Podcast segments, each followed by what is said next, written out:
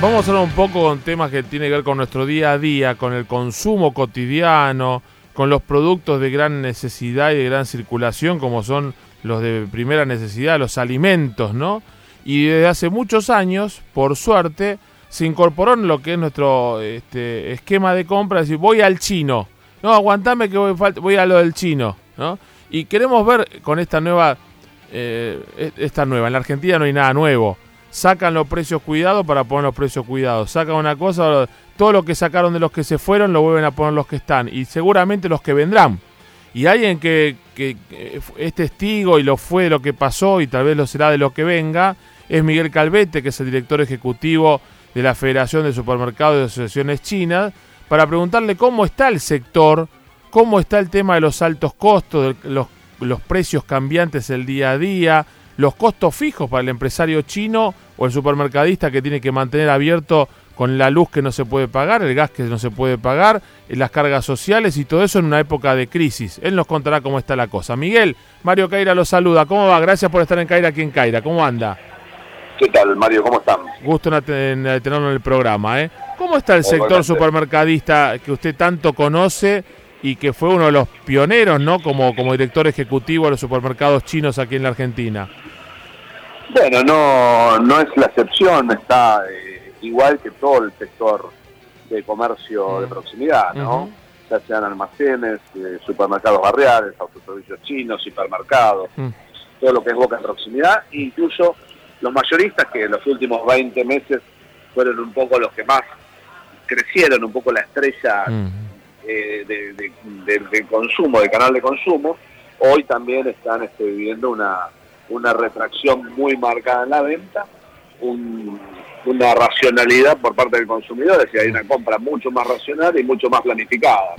Obviamente esto obedece a, una caída del salario real y a una, lógicamente, inestabilidad de precios, tanto producto de la devaluación, pero también en gran medida de eh, los cuadros tarifarios que están afectando lleno al, al, a lo que es la, la, estructura de costos, tanto de la pequeña y mediana industria, sobre todo de la pequeña y mediana industria, como de las grandes compañías. Ahora, alguien me dice, ¿sabés que hay chinos que ya están contando que se están cerrando supermercados chinos? ¿Está pasando eso? ¿Hay locales que se están cerrando? Sí, no solo, no solo eh, autoservicios de proximidad mm. perteneciente a, en este caso a residentes chinos, sino también a, eh, hay cadenas, grandes cadenas de supermercados que están eh, cerrando bocas sucursales este, y se están reconvirtiendo en muchos grandes superficies, ¿no?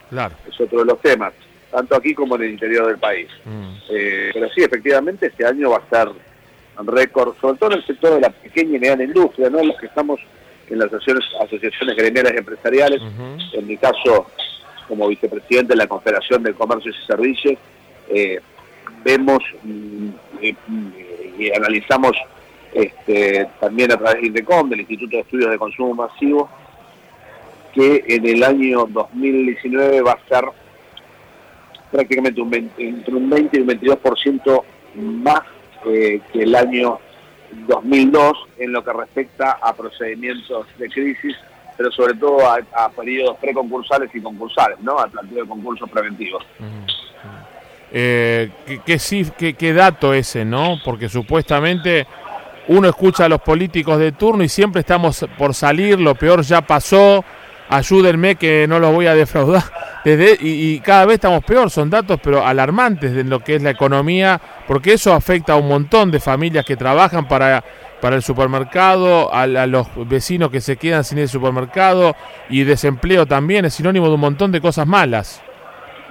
Sí, si hoy analizamos de los 25 sectores de la economía eh, más importantes, ya sea de comercio, servicios e industria, eh, encontramos que solamente dos sectores, eh, en lo que respecta a, resultados positivos en lo que va en lo que fue el 2018 y lo que va el 2019, que es el sector financiero, obviamente ha, ganado muchísimo dinero, el sector energético, que ha recuperado pero por otro lado eh, están teniendo una rentabilidad muy alta. Eh, el sector minero y después en lo que podríamos decir sectores nobles ah. a lo que es el sector servicios, porque el sector industria nos está dando todo negativo, mm. eh, es el turismo receptivo. Claro. Sí, con una devaluación enorme que en algún lugar tiene esa competencia, pero los, empresarios hoteleros locales están asfixiados por la carga tributaria, por lo que cuesta mantener abierto un establecimiento, por los alquileres, así que se podría aprovechar bien y no se saca la, ventaja que tendría que sacarse tampoco. Bueno, Argentina está entre los cinco países de mayor carga fiscal y tributaria, no nos olvidemos de eso. Mm. Este, y obviamente buscar o lograr acuerdos de precios ya sean alimentos o cualquier otro tipo mm. de, bien de uso, bien durable mm. o servicio, eh, implica también que haya un acuerdo, es decir, si pretendemos una racionalidad en la rentabilidad, también tiene que ser racional la carga tributaria. Y si va a haber un acuerdo de, precios, tiene que haber un acuerdo de salarios. Mm.